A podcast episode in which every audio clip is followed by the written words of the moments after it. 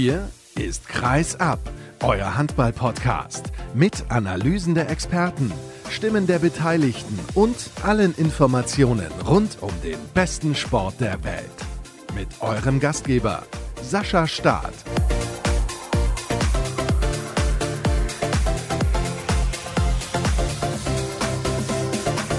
Haut gerade noch in die Tasten, der Kollege Marc Stevermühr vom Mannheimer Morgen. Und ihr merkt, wir werden natürlich gleich über die Rhein-Neckar-Löwen sprechen, weil der Ton so gut ist, ausnahmsweise bei Kreisab.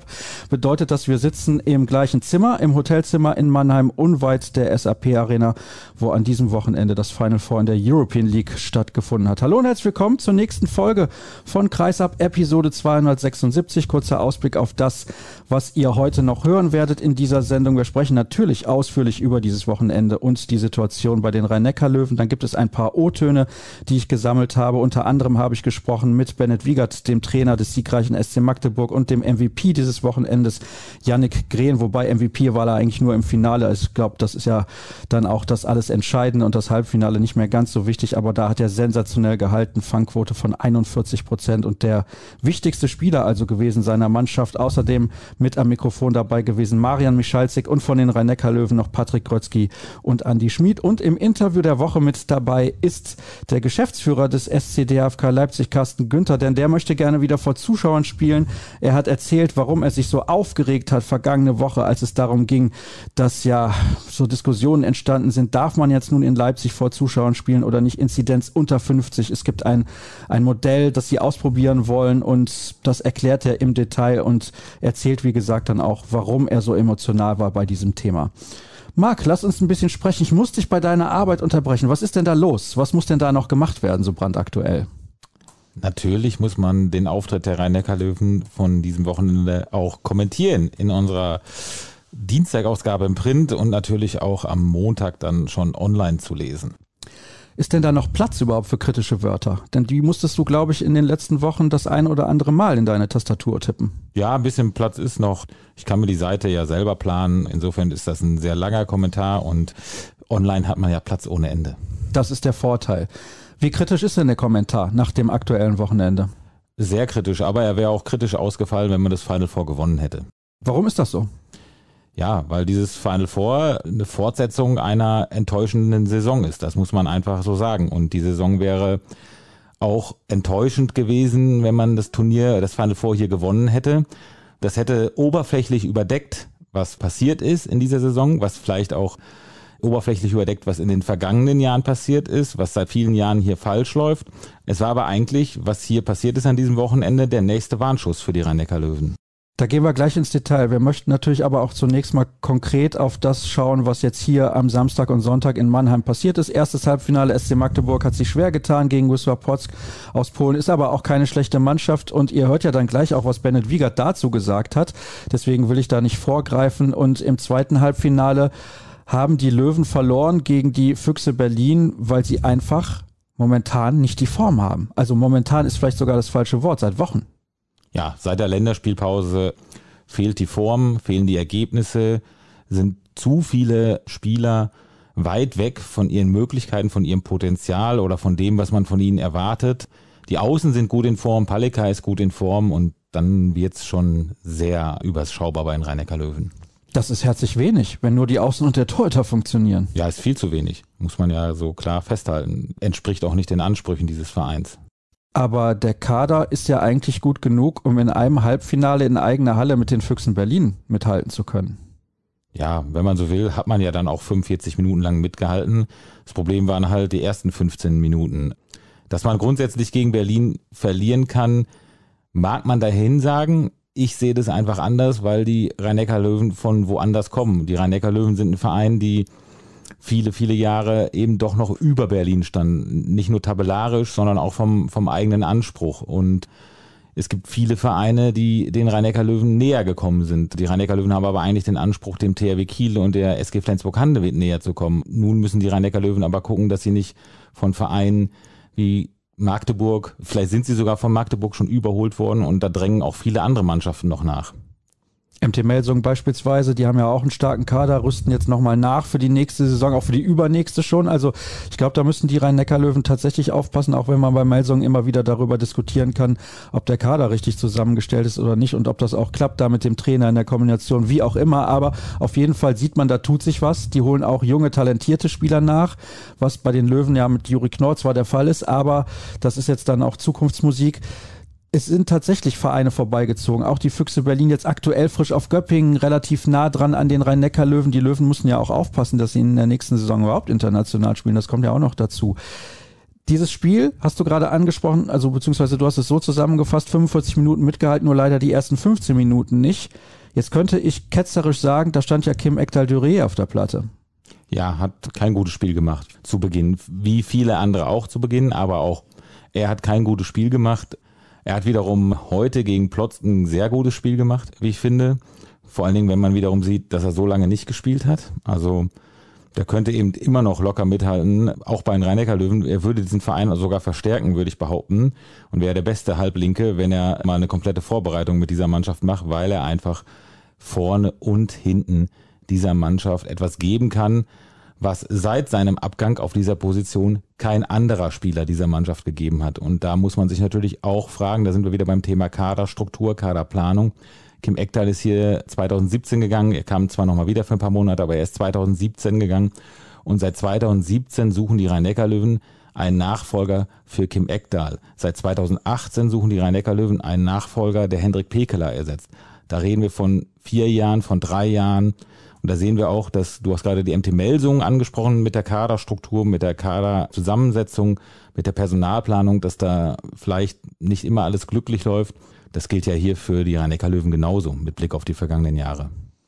Gut, ein Spieler wie Henrik Pekeler ist meiner Meinung nach auch fast gar nicht zu ersetzen, weil er absolutes Weltklasse-Niveau darstellt, sowohl offensiv als auch defensiv. Also defensiv sicherlich noch einen Tacken stärker als offensiv, aber das ist einfach nicht leicht, so einen Spieler zu ersetzen. Trotzdem, dir fehlt und nicht nur dir, sondern auch dem neuen Trainer übrigens, Sebastian Hinze, der das ja klar angesprochen hat, auch im Gespräch mit Jennifer Kettemann und Oliver Rogisch, das ist ja mittlerweile bekannt, die Perspektive beziehungsweise die Weitsicht bei Verpflichtung. Ja, das ist ein Thema hier. Also war schon ein Thema, bevor Sebastian Hinze gekommen ist oder die Verpflichtung von Sebastian Hinze bekannt gegeben worden ist. Das war dann auch ein Thema perspektivische Kaderplanung in den Verhandlungen mit Sebastian Hinze.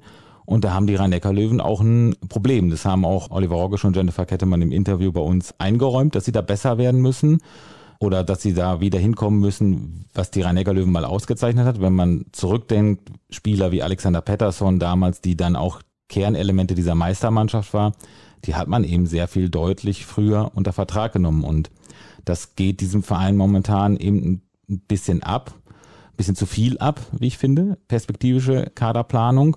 Und in Summe führt das dann auch dazu, dass man jetzt auch einen Kader zusammen hat, der ein bisschen unausgewogen ist, wenn man darauf guckt, wie viele Spieler man eigentlich im Kader hat. Und das war auch, wie Jennifer Kettemann und Oliver Haugisch bestätigt haben, Thema in den Gesprächen mit Hinze. Man hat zu viele Spieler im Kader, die entweder nur das eine oder das andere, also Abwehr oder Angriff, richtig gut können, aber eben nicht beides.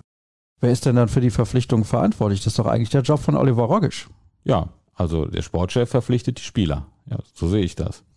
Jetzt könnte man ja auch, wenn man kritisch sein will, sagen, da hat er in den letzten Jahren keinen guten Job gemacht, weil die nackten Zahlen sagen, jetzt die Saison Minuspunkte nochmal deutlich mehr geworden als in den letzten Jahren, dass die Entwicklung der Rhein-Neckar-Löwen in die falsche Richtung geht. Ja, also ich habe es auch schon mal gesagt und auch schon mal geschrieben. Oliver Rogisch hat gesagt, als die Rhein-Neckar-Löwen 2017 deutscher Meister geworden sind, dass er an dieser Mannschaft nicht gemessen werden möchte, weil er ja genau wusste, dass diese Mannschaft ja auch nicht von ihm zusammengestellt worden ist. Diese Mannschaft ist, das darf man ja nicht vergessen, zwar Meister geworden in den Jahren, als Jennifer Kettemann und oder Lars Lamade und Oliver Rogisch zwar in Amt und Würden waren, zusammengestellt worden ist sie aber maßgeblich von Gudmundur Gudmundsson und von Thorsten Storm. Oliver Rogisch wollte an einer anderen Mannschaft gemessen werden, also an der Mannschaft, die wir jetzt sehen. Und die ist halt nun mal wesentlich schlechter als die Mannschaft, die es vor vielen Jahren gab. Ist das Problem aber vielleicht nicht wenn wir das bewerten, gar nicht die Platzierung und die Punkteausbeute, sondern die Art und Weise, wie die Mannschaft sich jetzt vor allem in den letzten Monaten präsentiert hat, insbesondere seitdem bekannt ist, dass Martin Schwalb im Sommer den Verein verlassen wird, wenn ich Spiele der Rhein-Neckar-Löwen sehe, habe ich immer den Eindruck, die haben keinen Bock mehr. Und das ist ein falsches Zeichen. Das ist ein ganz, ganz schlechtes Signal. Ja, kein Bock mehr würde ich nicht sagen, weil wenn eine Mannschaft keinen Bock mehr hätte, dann würde sie, ich glaube, gegen Göppingen hat sie mal acht Tore zurückgelegen und war dann wieder dran. Das war im Februar. Gegen Berlin sind sie ja auch zurückgekommen. Also kein Bock kann man dieser Mannschaft nicht vorwerfen. Was man sehr wohl festhalten muss, weil es einfach Fakt ist, seitdem der Abschied von Martin Schwalb bekannt ist, zeigt sich das gleiche Phänomen, was man auch in der Fußball-Bundesliga bei einigen Vereinen gesehen hat. Mit der Bekanntgabe des Trainerabschieds zum Saisonende ging auch die Leistungskurve nach unten. Und dann finde ich, kommt noch dazu, jetzt haben wir ja ein ganz, ganz komisches Konstrukt. Klaus Gärtner, der ist jetzt Co-Trainer aber auch Cheftrainer. Martin Schwalb, der eigentlich Cheftrainer ist, tritt sozusagen ins zweite Glied. Die Auszeiten übernimmt eigentlich größtenteils, beziehungsweise fast immer Klaus Gärtner. Und der macht das dann noch ein Jahr, ist aber eigentlich jemand, der sagt, ich will gar nicht so hochklassig als Cheftrainer arbeiten. Ich bin lieber in einer anderen Rolle im Handball unterwegs. Und dann erst kommt Sebastian Hinze. Da muss ich sagen, also da habe ich schon arg meine Zweifel, ob das in Zukunft funktionieren kann, beziehungsweise ob das in der kommenden Saison funktionieren kann. Das funktioniert ja aktuell schon nicht. Ja, der Einschub aktuell, der ist, der ist entscheidend für mich. Man kann Sebastian Hinz, und der war nun mal der absolute Wunschkandidat, man kann ihn ganz offenbar erst 2022 bekommen. Es wäre aus meiner Sicht falsch gewesen, für ein Jahr einen externen Trainer zu holen. Insofern war es richtig, Klaus Gärtner für das eine Jahr zum Cheftrainer zu machen. Aber ich finde es unglücklich, diesen Rollentausch zwischen Martin Schwalb und Klaus Gärtner jetzt schon vollzogen zu haben, weil man da ein gewisses Risiko eingegangen ist, dass ein Trainer vielleicht, damals musste man noch sagen, vielleicht durchaus angezählt dann in die nächste Saison geht. Wenn er in dieser Saison halt das Final Four nicht gewinnt, wenn er in dieser Saison noch ein paar Spiele verliert, dann wird die Gesamtsituation schwierig. Und genau dieser Fall ist jetzt eingetreten. Man hat sich da im Prinzip ein bisschen unnötig unter Druck gesetzt. Warum hat man sich dann so entschieden? Hast du da mit Jennifer Kettemann und Oliver Rogisch auch drüber gesprochen? Man hat sich dazu entschieden, weil man auch Klaus Gärtner die Möglichkeit geben wollte, im laufenden Prozess sich schnell an die Mannschaft zu gewöhnen. Das kann man so machen, wie gesagt, aber die Mannschaft war auch dafür, wie gesagt, dass Klaus Gärtner das macht. Die Mannschaft lobt auch ausdrücklich, ich glaube, Patrick Götzke hat es heute auch nochmal gesagt, die guten Trainingseinheiten in den vergangenen Wochen. Aber ich will auch die inhaltliche Arbeit von Klaus Gärtner überhaupt nicht bewerten. Das kann ich auch nicht. Erst recht nicht nach so wenigen Wochen. Aber es ist im Prinzip eine Entscheidung gewesen, die wiederum den Handlungsspielraum des Vereins eingeengt hat, weil man jetzt wirklich eigentlich hoffen muss, dass die Saison noch halbwegs vernünftig zu Ende gebracht wird, dass man vielleicht alle Spiele gewinnt, außer gegen Kiel und, und Flensburg, weil sonst wird man mit Beginn der neuen Saison wieder eine Debatte führen über den Trainer oder ob Sebastian Hinze nicht schon früher kommen muss. Diese, diese Debatte wird ja zum Teil jetzt schon geführt und die wird sich noch verschärfen, wenn die Ergebnisse ausbleiben. Wenn ich das richtig interpretiere, sagst du, diese Entscheidung von Jennifer Kettemann und Oliver Rockisch war eine falsche. Ja, ich hätte sie nicht so getroffen, muss ich ganz ehrlich sagen. Ich glaube auch, dass das mit Martin Schwalb nicht schlechter gelaufen wäre, wenn man das bei der alten Konstellation gelassen hätte. Und wie gesagt, man war sich der Risiken nicht bewusst oder man ist sie bewusst eingegangen. Nun hat man dieses Ergebnis, was man, was man hat, und das ist einfach schwierig. Es hätte ja auch eigentlich nichts dagegen gesprochen, mit Martin Schwalb ganz normal die Saison zu Ende zu führen. Nee, überhaupt nicht. Also, ich sehe das Problem nicht. Also, entweder vertraut man Klaus Gärtner zu 100 Prozent, dann mache ich ihn sofort zum Chef. Also uneingeschränkt, ohne Martin Schwalb. Dann muss ich sagen, ich mache einen Cut, mache Klaus Gärtner zu 100 Prozent sofort zum Cheftrainer, ohne Martin Schwalb. Jetzt sieht es so ein bisschen so aus, dass der einstige Cheftrainer noch im, im Schatten hinter dem künftigen Cheftrainer sitzt und dann doch wieder korrigierend einwirkt. Es wirkt von außen, das Binnenklima soll gut sein, aber es wirkt von außen unglücklich.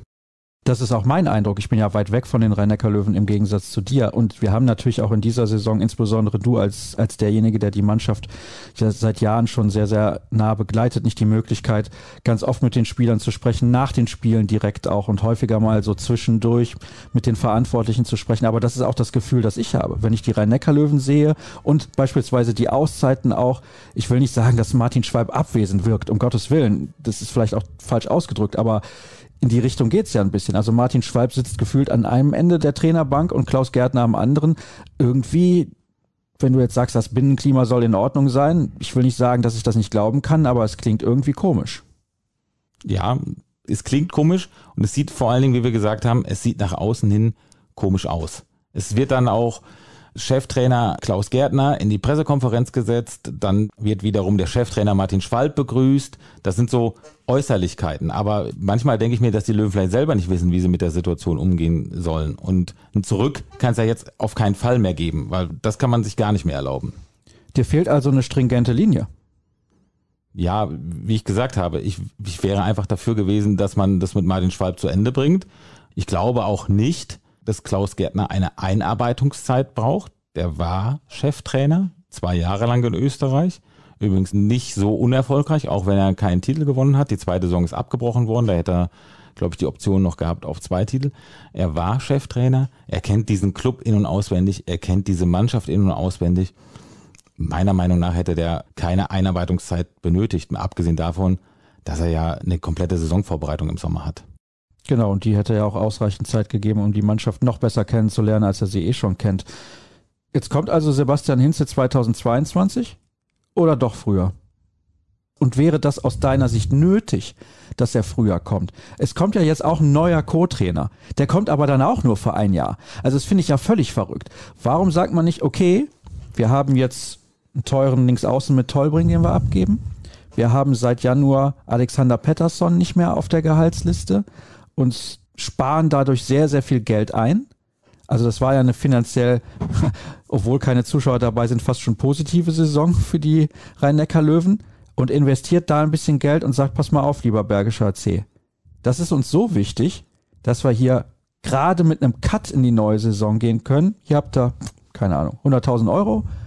Da könnt ihr machen, was ihr wollt. Da könnt ihr euch woanders einen Trainer rauskaufen, damit ihr euren Wunschtrainer bekommt. Aber wir brauchen jetzt unbedingt den Trainer. Weil die gleiche Situation haben wir dann in der nächsten Saison eh beim BHC. Da wissen dann auch alle, Hinze geht am Ende der Saison und jedes Ergebnis, was irgendwie nicht so ist, wie man sich das vorstellt, oder mal eine Niederlagenserie von drei, vier Spielen, da hast du eigentlich direkt irgendwie Theater. Also inhaltlich zum BRC kann ich natürlich wenig sagen. Ich kann aber sagen, dass der BRC jetzt auch, glaube ich, sechs der letzten sieben Spiele verloren hat. Auch da sieht es unglücklich aus. Die hatten schwere Gegner, keine Frage. Die waren in Quarantäne, keine Frage. Aber auch die haben seit Bekanntgabe dieses Moves sehr, sehr viele Spiele verloren und performen nicht mehr. Grundsätzlich glaube ich, für alle Seiten gesprochen, wäre es die beste Lösung, diesen Schnitt jetzt zu machen.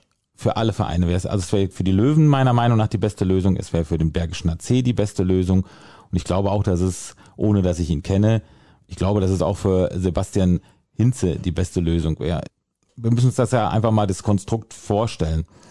Sebastian Hinze ist noch Angestellter des Bergischen HC. Und der wird auch alles für den Bergischen HC geben. Ich kenne ihn nicht, aber nach allem, was ich höre, ist das ein hochloyaler Trainer, ein absolut professioneller Mensch.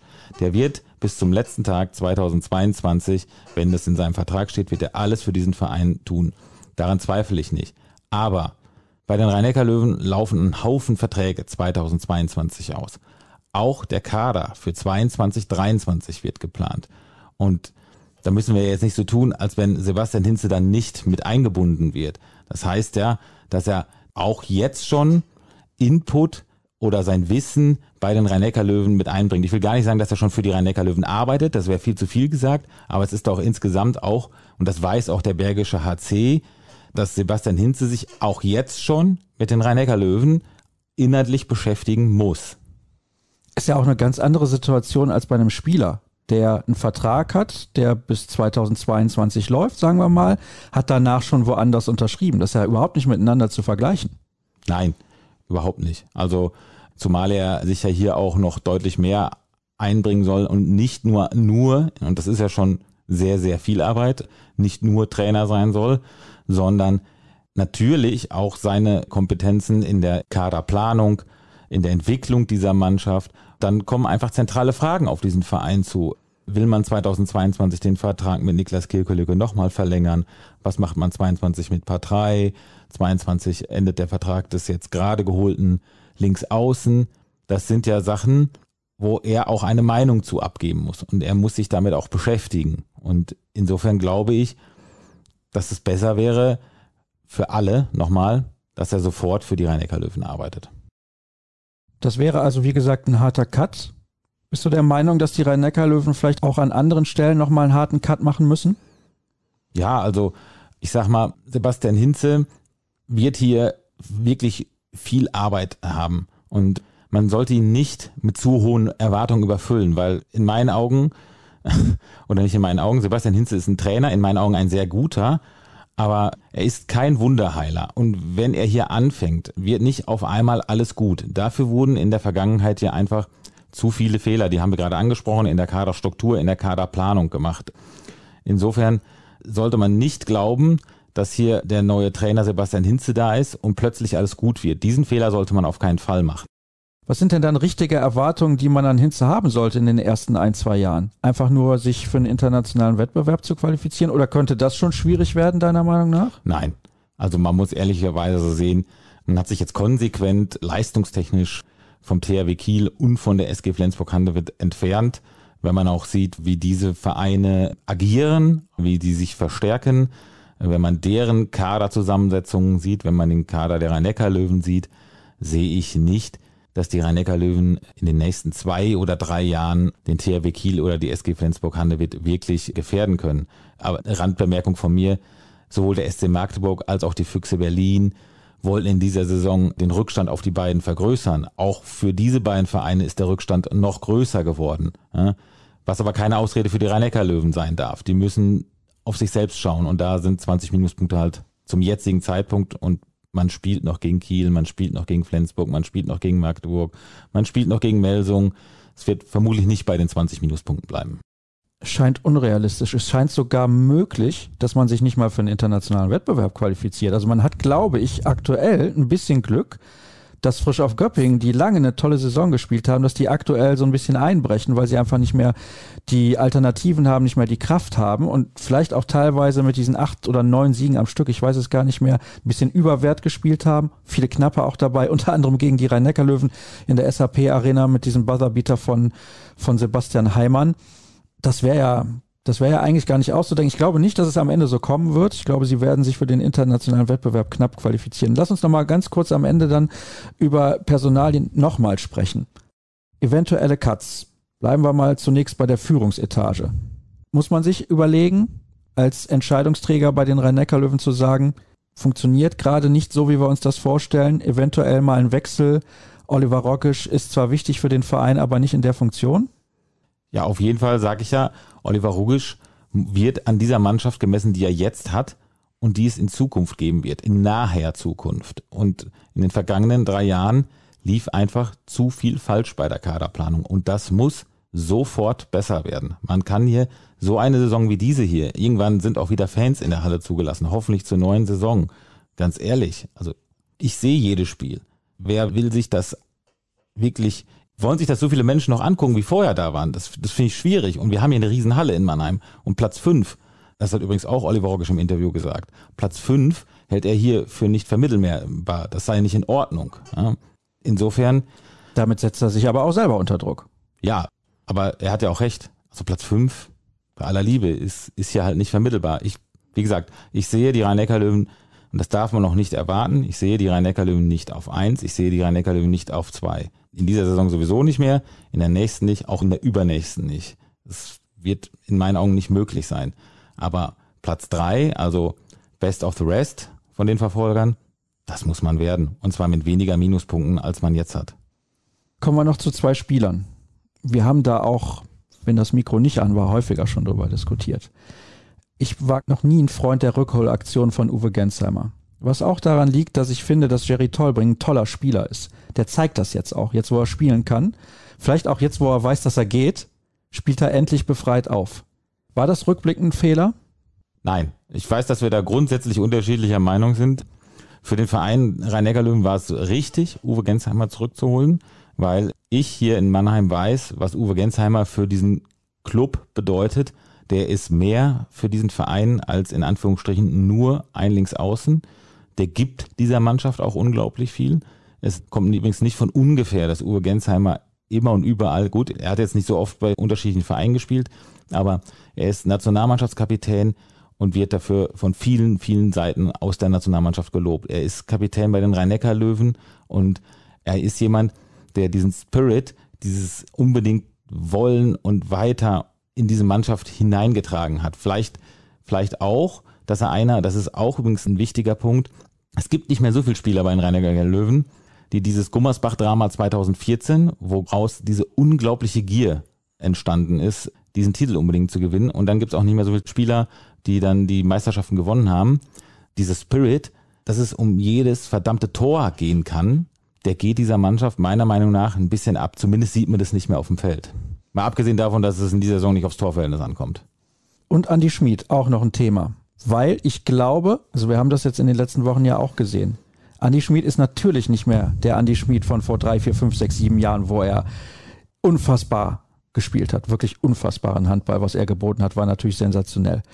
Er ist aber immer noch sehr dominant mit seiner Spielweise. Glaubst du, es wird in der nächsten Saison gelingen, Klaus Gärtner oder Sebastian Hinze, völlig egal, Andy Schmid auch so sehr davon zu überzeugen, dass eigentlich Juri Knorr mehr auf der Platte stehen muss als Andy Schmid, damit die Zukunft der Rhein-Neckar-Löwen gesichert ist? Weil Andy Schmid ist, und das meine ich mit allem Respekt, die Vergangenheit der Rhein-Neckar-Löwen. Und vielleicht auch nicht mehr richtig die Gegenwart. Romain Lagarde spielt teilweise auch toll auf der Mitte. Und Juri Knorr ist die Zukunft dieses Vereins. Wie die Spielanteile da verteilt sein werden, das vermag ich nicht zu beurteilen. Ich weiß auf jeden Fall, Andi Schmid hat richtig Bock darauf, dass Juri Knorr hier hinkommt. Die beiden haben auch telefoniert. Andi Schmid hat auch meines Wissens maßgeblich dafür gesorgt, dass Juri Knorr dann auch hier hinwechselt.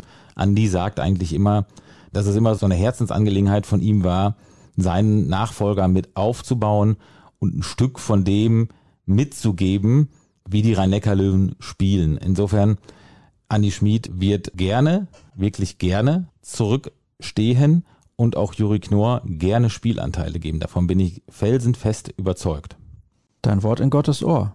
Es wird so kommen, garantiert. Okay, wir schauen dann nächste Saison natürlich drauf, das ist logisch. Und zur Not hole ich diese Aufnahme raus und spiele die nochmal vor. Aber herzlichen Dank, Marc. Ganz kurz noch ein paar Sätze zum Finale weil da haben wir jetzt gar nicht drüber gesprochen. Die Kollegin Caroline Paul vom Tagesspiegel aus Berlin, die macht nämlich gerade noch das eine oder andere Interview und deswegen hat sie leider keine Zeit, jetzt hier bei uns zu sitzen.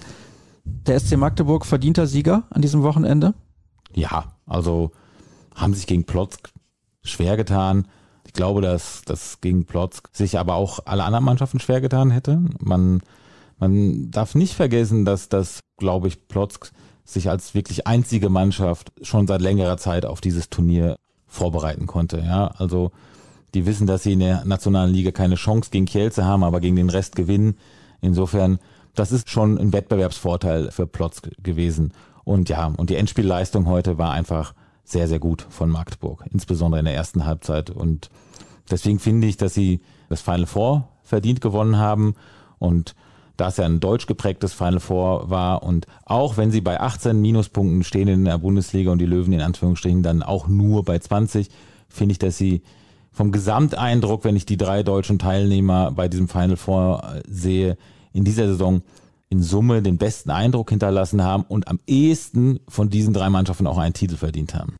Marc, nochmal herzlichen Dank für deine Zeit ist gemütlich hier zu sitzen. So könnten wir eigentlich immer Podcast machen. Ist nicht ganz so leicht einzurichten, logistisch und organisatorisch. Aber kurz noch was dazu, liebe Hörer. Es spielen ja dann heute Abend, wenn die Sendung schon online ist, noch die SG Flensburg-Handewitt zu Hause gegen die MT Melsung und der THW Kiel beim TBV Lemgo Lippe.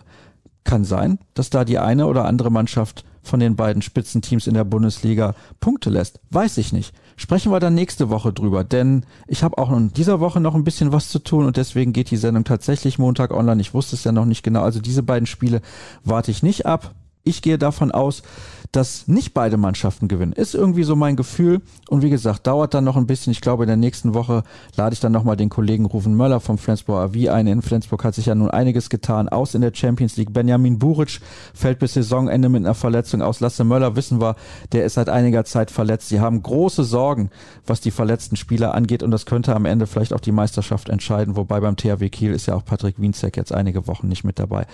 Erste Pause heute. Jetzt kommen die ganzen O-Töne vom Final Four, die ich eben angekündigt habe und danach dann noch das Interview der Woche.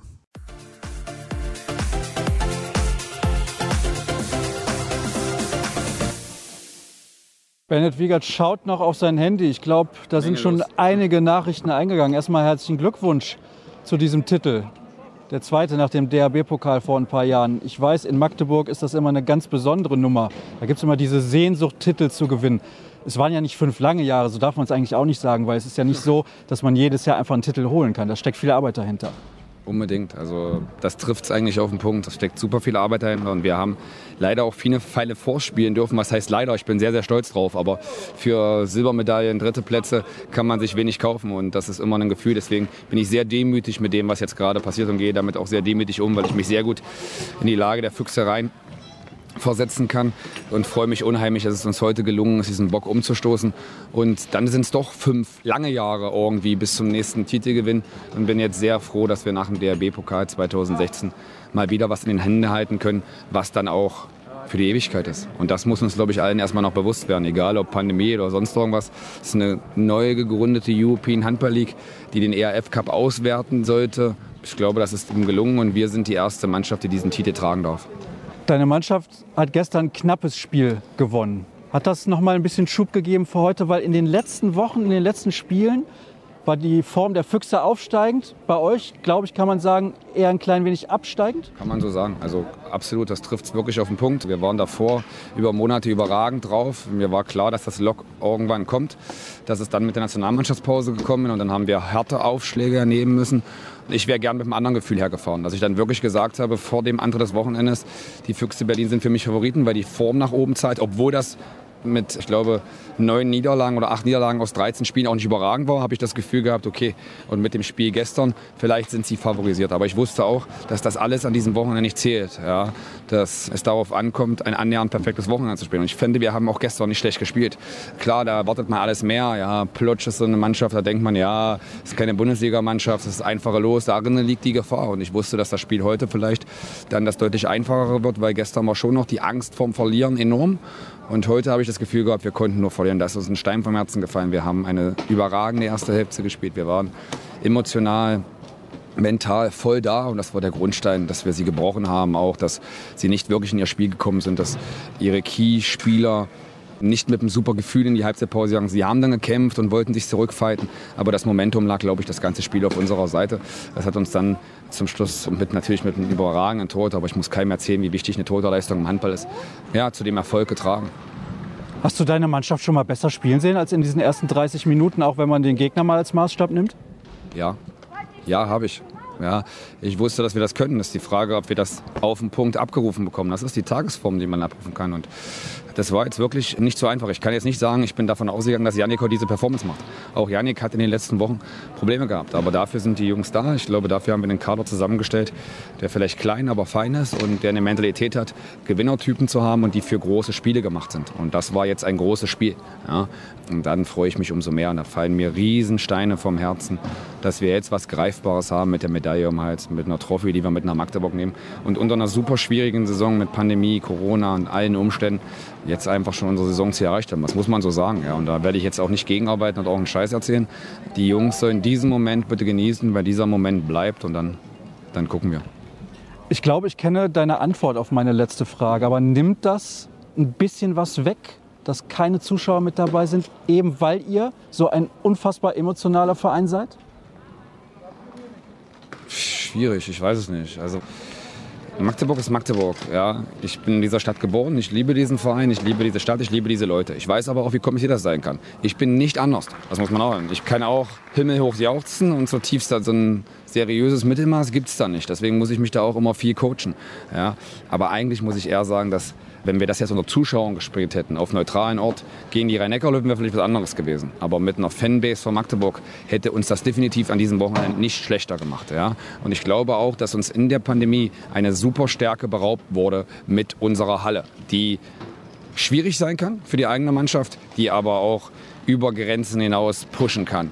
Deswegen, ey, wenn ich das jetzt sehe, was jetzt langsam wieder passiert, ich hoffe, es geht einfach in die richtige Richtung. Wir kriegen das über Impfungen hin und alles. Und dann freue ich mich auch wieder, dass Zuschauer kommen. Ne? Das ist nicht das Ziel, einen European Final Four in Mannheim without Spectators oder ohne Zuschauer zu spielen. Da freuen wir uns alle drauf, weil das gibt noch mal mehr Emotionen auch in der Feier. Ich weiß jetzt nicht, was in Magdeburg passiert, Leute. Ich habe keine Ahnung. Ja. Aber wenn ich jetzt gesehen habe, was in Hansa Rostock jetzt ging beim Aufstieg oder so, habe ich schon die Hoffnung, dass es auch liebe Grüße nach Magdeburg, auch ein bisschen was gibt, was uns da vielleicht noch überraschen und erwarten könnte. Das hoffe ich. Herzlichen Dank nochmal und nochmal herzlichen Glückwunsch.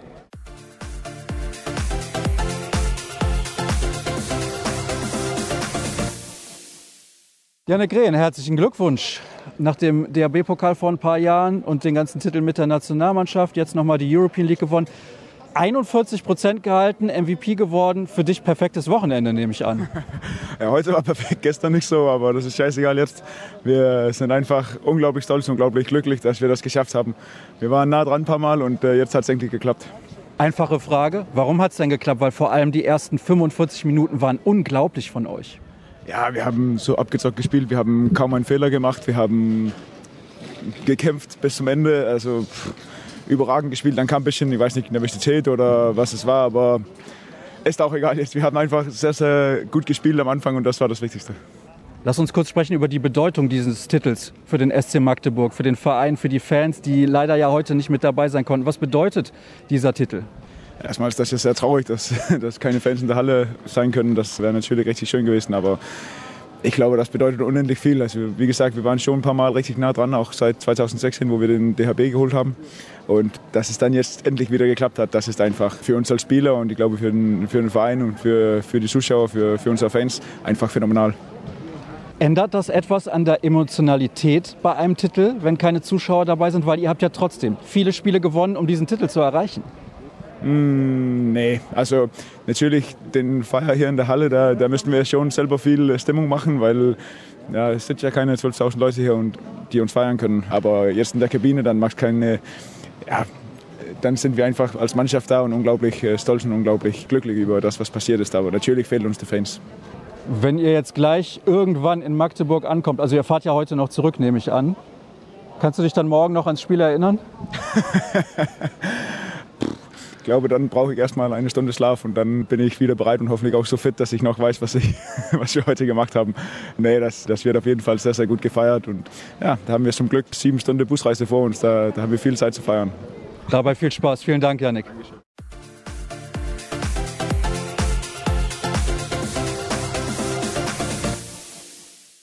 Ja, Maria Menschalzig, es hat heute nicht gereicht. Am Ende steht eine Drei-Tore-Niederlage, die vielleicht auch ein bisschen knapper aussieht, als das Spiel war.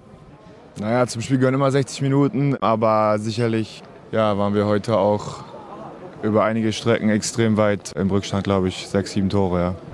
Woran lag das? Habt ihr die Anfangsphase nicht aggressiv genug auch angegangen?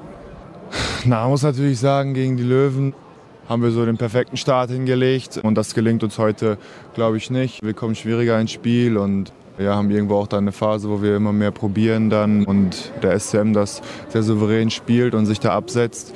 Ich glaube, in der Halbzeit haben wir uns dann nochmal berappelt und in der zweiten Halbzeit wirklich einen guten Fight hingelegt. Nichtsdestotrotz tut es natürlich heute jetzt extrem weh, nach der langen Europa League-Saison äh, mit leeren Händen jetzt dazustehen, wenn man es ja, bis, bis hierhin schafft. Ich hatte den Eindruck, dass ihr auch, also ich meine, die Zahlen zeigen das ja relativ eindeutig, Janik Rehn so auch ein bisschen warm geschossen hat. Hat euch da die Lösung auch gefehlt, klarere Chancen rauszuspielen? Na, die Zahlen kenne ich jetzt nicht, die du vielleicht schon kennst, aber sicherlich hat Janik heute ein sehr gutes Spiel gemacht und eventuell auch einer der Unterschiede im heutigen Tag gewesen. Ja, nichtsdestotrotz müssen wir natürlich irgendwo da vielleicht bessere Chancen kreieren oder äh, kaltschnäuzig am Abschluss sein. Es geht ja in ein paar Tagen in der Bundesliga schon weiter. Und ihr müsst noch ordentlich Gas geben, damit er nächstes Jahr auch wieder international spielt. Das darf man jetzt nicht vergessen, nur weil man hier jetzt ein Final Four hatte. Na, absolut. Das tut heute extrem weh, aber irgendwo gilt es auch, die Aufgabe oder ist es auch die Aufgabe, jetzt in der Bundesliga auf das nächste Spiel sich gut vorzubereiten und da ja, wieder zu punkten und wie du schon sagst, sich für die nächste Saison für die Europa League zu qualifizieren. Alles klar, vielen Dank.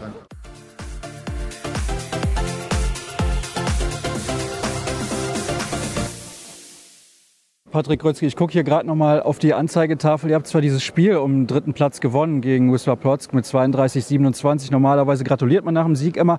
Ich weiß aber nicht, ob es heute angebracht ist, wenn man Final Four in der eigenen Halle nur als Dritter beendet. Ja, ich glaube, für einen Sieg kann man immer gratulieren. Für uns war es einfach auch sehr wichtig, dass wir heute gewinnen konnten.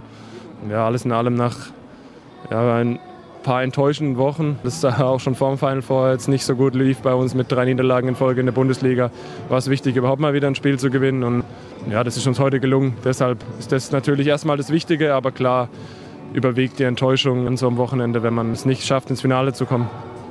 Warum liefen denn deiner Meinung nach die letzten Wochen so, wie sie gelaufen sind? Oh, schwierig zu sagen. Ich glaube, wir haben, hatten viele Spieler, die nicht in ihrer besten Form waren. Na klar, viele Verletzte auch dazu, aber das soll keine Entschuldigung sein, weil es sind immer noch Spieler auf dem Feld gewesen, die genug Qualität haben, um ja, gegen, ohne despektierlich zu klingen, aber gegen Stuttgart gewinnen zu können, gegen eine auch dezimierte Erlanger Mannschaft gewinnen zu können. Ähm, da ja, müssen wir, das müssen wir alle viel, viel, viel besser machen. Und gestern, ja, finde ich so blöd, wie es sich anhört, war es gar nicht so schlecht. Zumindest die letzten 45 Minuten. Aber die ersten 45 Minuten waren halt richtig scheiße auf gut Deutsch und da war die Hypothek halt leider schon zu groß. Du bist schon sehr lange in diesem Verein. Du kennst alle hier in- und auswendig. Du weißt ganz genau, was auch hinter den Kulissen abläuft. Erklär mir bitte, warum seit dieser Bekanntgabe auch, dass Martin Schwalb den Verein verlassen wird, so ein Knick da reingekommen ist. Oh, das ist eine gute Frage. Ich glaube, wenn man dafür eine einfache Erklärung hätte, dann wären viele Probleme gelöst. beim, beim, Fußball sieht man, glaube ich, auch ganz viel so. Also wenn man da die Bundesligamannschaften anschaut, wo der Trainer so gesagt hat, äh, geht am Saisonende, da lief bei fast keinem noch gut. Ja, wir haben eigentlich in, vor allem in den letzten drei Wochen eine richtig, richtig gute Trainingswochen gehabt. Das macht es noch viel schlimmer, dass wir dann die Spiele am Wochenende verloren haben, weil wir haben wahrscheinlich so gut und intensiv trainiert, wie wir es ja, das ganze Jahr nicht konnten, weil wir einfach viel zu viele Spiele hatten. Und da war es ziemlich schade, dass wir uns mit den Ergebnissen nicht belohnen konnten. Aber ja, ist ganz klar, dass einfach zu viele Spieler nicht in, in ihrer Topform sind. Und dann wird es leider schwierig. Du musst zum nächsten Interview, deswegen vielen Dank an der Stelle.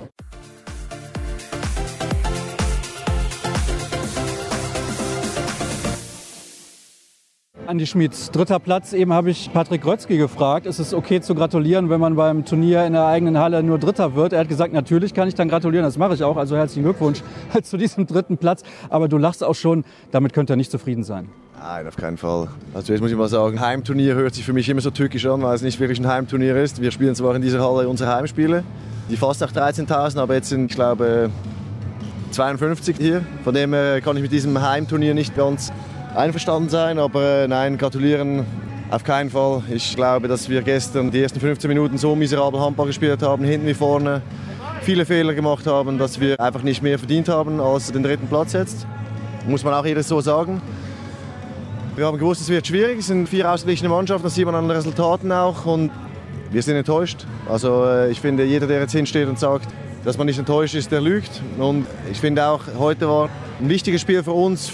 Ich finde, für uns als Charakter, weil hier sitzen viele Leute und in der Geschäftsstelle sitzen viele Leute, die hier dieses Turnier auch möglich machen, die hier Nachtschichten einlegen, dass die Bodenkleber hier sind, dass alles aufgestellt ist, dass es eher in einer Geisterhalle so ein bisschen aussieht wie in einem Finalwochenende, obwohl das kaum möglich ist. Und denen sind wir das auch schuldig gewesen, dass wir heute einen äh, ordentlichen Auftritt zeigen. Wir haben vereinbart nur zwei Fragen, dabei will ich auch bleiben, weil du hast schon viele andere Interviews gegeben. Ja, eine Minute sagt der neue Pressechef Michael Appelgren. Ich habe mir euer Restprogramm in der Bundesliga mal angesehen. Und wenn ich jetzt gucke, wie ihr zuletzt gespielt habt, klammern wir dieses Spiel heute mal aus. Aber gegen Erlangen, gegen Stuttgart und so weiter. Muss man sich als Rhein-Neckar-Löwen-Fan ein bisschen Sorgen machen, dass ihr vielleicht nächstes Jahr gar nicht international spielt?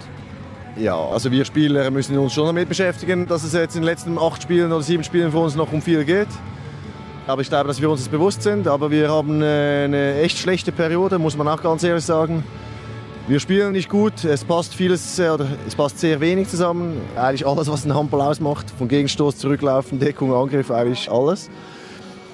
Aber äh, ich finde, man, man muss, wie soll ich sagen, man muss auch den Ball nicht flach halten, vielleicht falsch, ist zu, zu untertrieben, aber ich finde, wir können nicht nur hinstellen, wenn die Sonne scheint und jetzt, wenn es mal runterschüttet, nicht aus dem Haus trauen, von dem her Arsch zusammenkneifen, arbeiten und ja, jetzt noch sieben Spiele alles raushauen und dann ist eine wirklich verkorkste Saison für uns ist dann vorbei. Und dann heißt es Reset-Knopf drücken, sicherlich ein paar Veränderungen machen, auch persönlich, jeder für sich. Und dann heißt es nächstes Jahr wieder angreifen. Vielen Dank.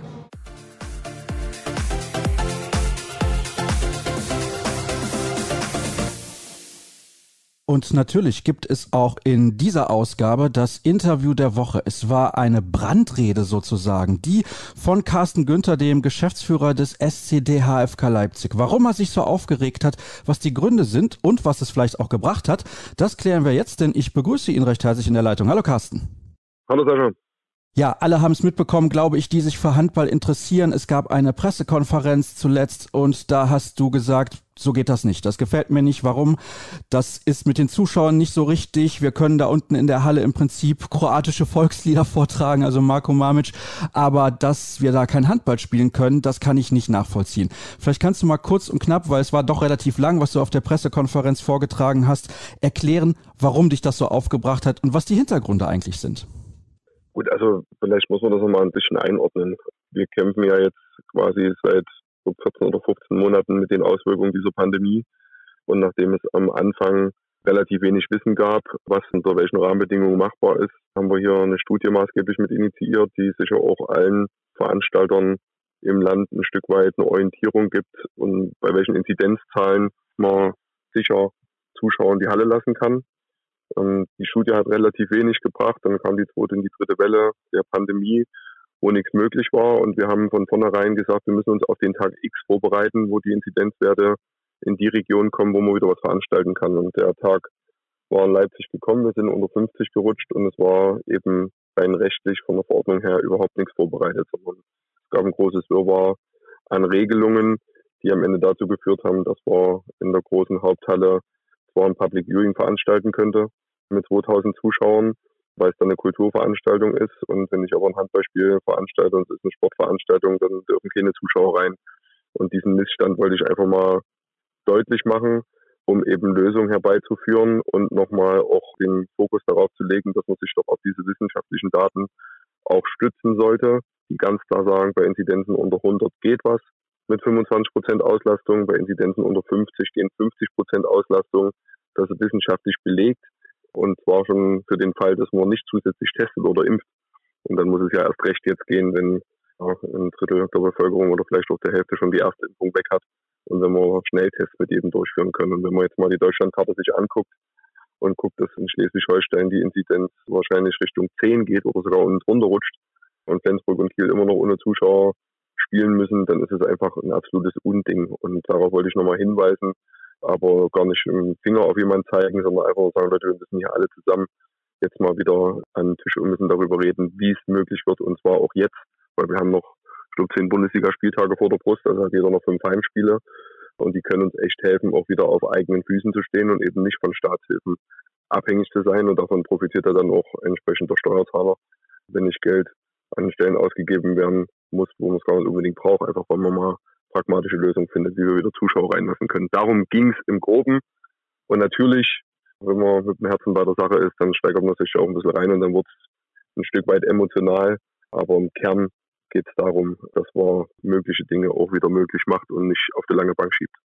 Naja, also diese Emotionalität, das finde ich zumindest, ist dir auf jeden Fall zugestanden. Du bist ja mitten in dieser Situation gefangen, mehr oder weniger. Du musst versuchen, deinen Verein auch finanziell wieder auf normale Füße zu stellen. Du hast es gerade schon gesagt, eben nicht auch von Staatshilfen durch die Zeit zu kommen. Das ist ja ganz logisch. Und die Hörer von Kreisab wissens, ich habe ja ein paar Wochen leider Pause machen müssen, war ein paar Tage auch im Krankenhaus. Ich bin jemand, der sehr darauf achtet, dass alle Maßnahmen auch eingehalten werden müssen. Trotzdem bin ich aber gleichzeitig auch der Meinung, und schön, dass ihr in Leipzig so eine niedrige Inzidenz habt, das ist ja eine ganz tolle Entwicklung, auch in Schleswig-Holstein, du hast es gerade angesprochen, dass, wenn die Werte eben in diese Richtung gehen, Zuschauer auch wieder erlaubt sein sollen. Ich frage mich, was spricht dagegen? Hast du denn nach dieser Pressekonferenz nochmal Kontakt gehabt, beispielsweise mit dem Land oder dem Gesundheitsamt selber in Leipzig, um die Thematik nochmal zu diskutieren?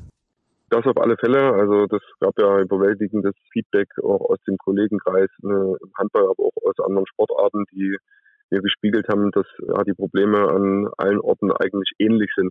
Jeder klopft uns auf die Schulter, jeder sagt uns, das ist ganz toll, dass ihr Ideen entwickelt, dass ihr Modellprojekte entwickelt und dass ihr euch kümmert und euer Hygienekonzept ist top und und und. Aber überall gibt es irgendwo eine Instanz, die dann wiederum sagt, ja, das müssen wir nochmal prüfen und dann müssen wir den nochmal fragen. Und am Ende ist es der Datenschutz, der nochmal mit drauf gucken muss oder, oder, oder, sodass man in der, in der Sache nicht so richtig vorwärts kommt. Und Natürlich gab es auch sehr viel Kontakte nach mit Politik und Verwaltung, die mir im Kern der Sache auch recht gegeben haben und gesagt, ja, dann müssen wir darüber sprechen, wir müssen das ändern. Fakt ist aber, bis auf viel, viel mündliche Zusagen ist noch nichts Konkretes passiert, weil man nach wie vor sich zwischen den Instanzen den Ball hin und her schiebt und sagt, wer jetzt dafür verantwortlich ist, dass es noch nicht klappt, anstatt jetzt mal zu sagen, okay, was müssen wir denn jetzt machen, dass es klappt? Und das ist ja auch ein Hauptanliegen gewesen. Und das liegt ja natürlich nicht am Gesundheitsamt. Mit denen haben wir einen sehr, sehr konstruktiven Draht, das muss man schon sagen. Die haben ein Hygienekonzept uns abgesegnet, da können wir bis zu 50 Prozent reinlassen bei Inzidenz unter 50. Das liegt aktuell in der Landespolitik, dass dort noch ein paar Zuständigkeiten unklar sind und am Ende jetzt der Datenschutz derjenige ist, der prüfen muss oder einen Prüfauftrag bekommen hat. Und wenn er den bekommt, dann ist der sehr umfangreich, dann muss er seiner Pflicht nachkommen. Ja, und das blockiert jetzt wieder Wochen, weil man halt nicht rechtzeitig angefangen hat zu prüfen. Ich höre bei dir schon sehr viel Frust und Ärger raus. Ich habe das eben ja gesagt. Natürlich, Emotionalität gehört dann auch dazu. Nimmt dir das in gewissem Maße auch die Geduld, weil du sagst, wir haben jetzt noch fünf Heimspiele, die würden wir gerne vor Zuschauern spielen. Eigentlich wäre es möglich, aber es dauert so ewig. Wirst du da nicht wahnsinnig? Man muss aufpassen, dass man nicht wahnsinnig wird und dann auch wirklich cool bleibt und selber weiter kontinuierlich an ja, pragmatischen Lösungen arbeitet, immer wieder den Gesprächsfaden aufnimmt, auch wenn man das ein oder andere das hundertste Mal erzählt und immer wieder sagen könnte, Mensch, das habe ich doch vor vier Wochen schon erzählt oder vor acht Wochen schon.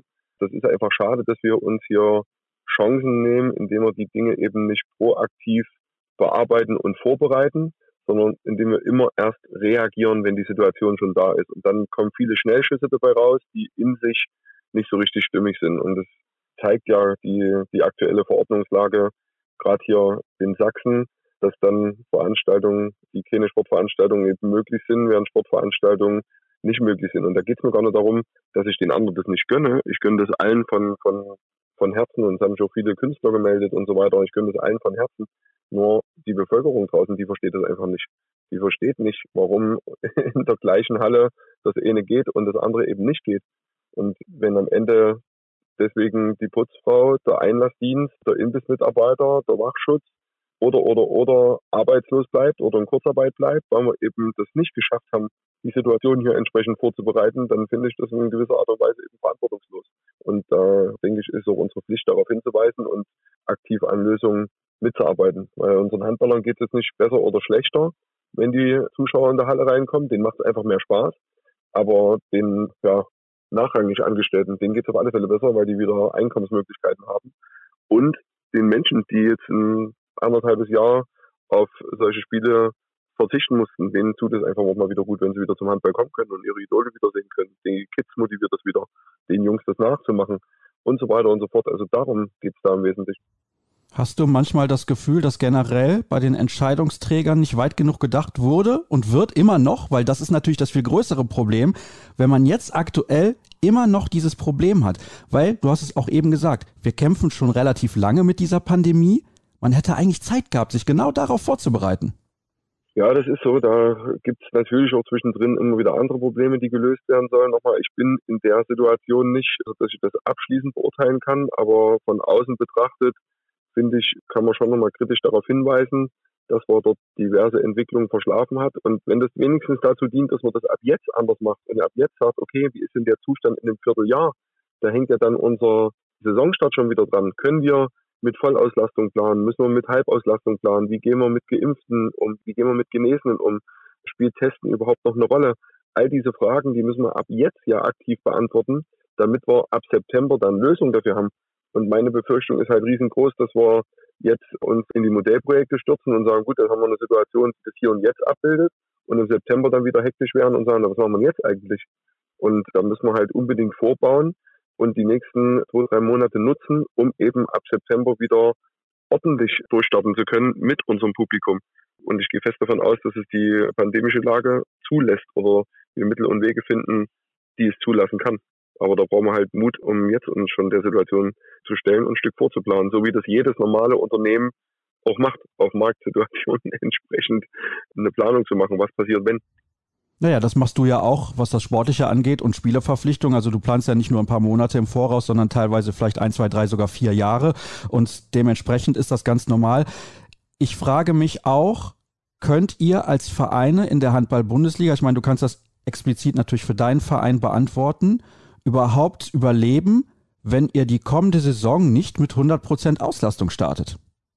Überleben können wir alle. Das ist ja eine Frage, wie eng schneidest du den Gürtel? Sind die Angestellten, sprich auch vor allen Dingen die Spieler, dann wieder bereit, entsprechende Einschnitte in Kauf zu nehmen? Gibt es gegebenenfalls Hilfen von außen etc.? Also da findet man immer Mittel und Wege. Aber unser Hauptfokus muss doch darauf liegen, wie können wir wieder an eine möglichst hohe Auslastung rankommen.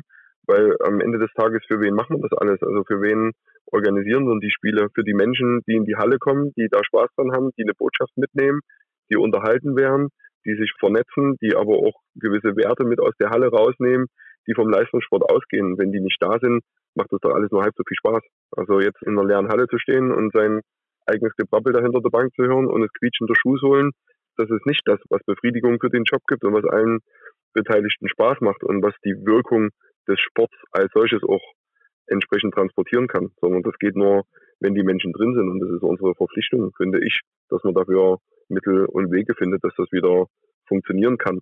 Nochmal, ganz wichtig, und da bin ich voll bei dir, alles unter dem Aspekt größtmöglicher Sicherheit.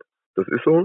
Aber wenn für uns Impfen ein Weg ist für Sicherheit oder Testen ein Weg ist für Sicherheit, ne, dann brauche ich jemanden, der geimpft oder getestet ist, nicht einen Besuch in der Halle zu verwehren, wenn er gleichzeitig in jedes Flugzeug steigen darf, um nach Malle zu fliegen ich sehe da ehrlich gesagt auch nicht das Problem. Also gehen wir jetzt mal davon aus, erstes Saisonspiel der kommenden Spielzeit, Leipzig zu Hause gegen Melsung. So, da wollen jetzt 6000 Leute in die Arena Leipzig. Ich glaube, eure Kapazität ist noch ein klein wenig höher. Du kannst mich ja gerne gleich korrigieren, aber ausverkauft. Alle haben natürlich Lust, wieder zum Handball zu gehen, weil sie es lange nicht machen konnten. Es wird doch in Leipzig problemlos 6000 Geimpfte und Genesene geben. Wenn die dann alle auch noch eine Maske aufhaben, okay, geschenkt, ist in Ordnung. Aber wo ist das Problem, diese Leute reinzulassen? Genau die Frage stelle ich mir auch. Aktuell ist das Problem noch und da muss man ja auch sehr kritisch mit sich selbst sein, dass ein gewisser, oder mit sich selbst ist vielleicht doch Quatsch, mir ist das wenig ausgeprägt, dieser, dieser sozialen Neid, dass aktuell ja, wo man die einzelnen Gruppen so ein bisschen gegeneinander ausspielt.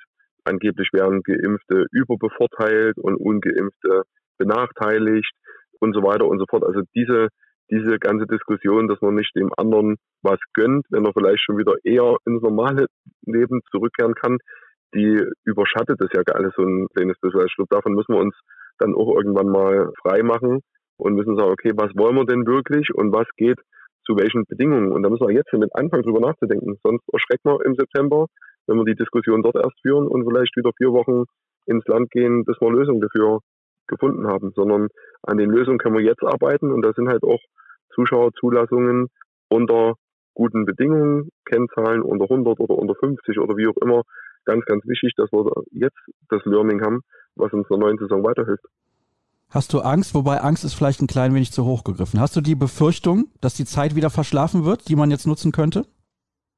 Die Erfahrung der letzten 14 Monate hat es leider gezeigt, dass man sich immer nur ums Hier und Jetzt kümmert und die Vorplanung in weiten Teilen fehlt. Das ist so. Deswegen machen wir weiter Angebote vorzuplanen, machen weiter Angebote, jetzt auch schon Dinge umzusetzen, um daraus zu lernen. Und ich kann nur darauf setzen, dass wir das im guten Dialog miteinander hinkriegen und dass mutige Entscheidungsträger gibt, die sagen, los, wir legen jetzt los, auch unter der Gefahr, dass man irgendwann mal sagen muss, okay, hier müssen wir wieder einen Schritt rückwärts machen. Das wäre auch nicht schlimm. Aber wenn wir nicht den ersten vorwärts machen, da werden wir es nie wissen.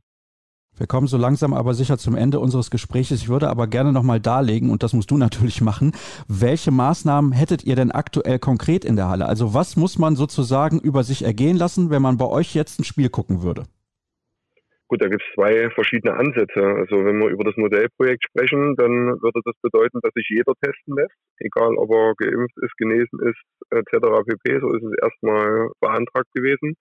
Man muss sich in einer eine App registrieren, wo dann auch dieser Testnachweis reingeladen wird. Man muss sein Ticket personalisieren. Man muss eine FFP2-Maske tragen und hätte nur ein Viertel der Auslastung der Halle. Es gibt keinen Alkohol aus Schank. Ja, das sind so die, die größten Einschränkungen, aber alles Dinge, die ja nichts Unnormales sind, mit denen man gelernt hat, in den letzten Tagen, Wochen und Monaten umzugehen und zu denen unsere, unsere Fans auch durchaus bereit sind. Wenn wir darüber reden, dass wir ohne Modellprojekt in der Halle geht, dann ist der Impfstatus und der Genesenenstatus natürlich auch eine Möglichkeit, mit in die Halle reinzukommen ohne Test.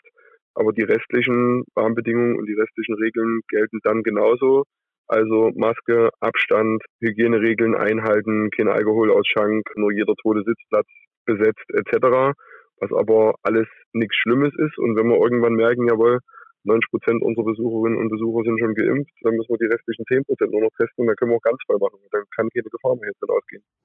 Du hast jetzt die Fans eben erwähnt, die sagen mehr oder weniger, das ist alles für uns in Ordnung. Was ist denn das, was du so hörst von euren Anhängern? Kriegst du da auch regelmäßig E-Mails, wo die Leute sagen, ist kein Problem, wir würden das alles machen? Das ist definitiv so. Also da haben wir ein gutes Ohr an der Basis und da wird uns genau das wiedergespiegelt. Er hat gesagt, sagt uns wie, wir sind da. Wir wollen, wir wollen die Mannschaft unterstützen, wir wollen sie wieder sehen, wir fühlen uns sicher und den Nachweis, dass wir das sicher hinkriegen, haben wir auch erbracht im letzten Herbst, als wir hier schon drei, vier Spiele mit Zuschauern veranstalten durften und wo kein einziger krank geworden ist oder irgendwas anderes und alle nach Hause gegangen sind und gesagt, okay, das ist neu, da muss man sich dran gewöhnen. Aber wenn das dem Zweck dient, dann machen wir das. Zum Abschluss, was glaubst du? Was sagt dir dein Gefühl? Werdet ihr in dieser Saison in Leipzig noch Zuschauer haben und wie oft? Also ich glaube da fest dran, unsere Fans hätten es verdient. Die Fakten liegen auf dem Tisch, dass es auf alle Fälle machbar ist.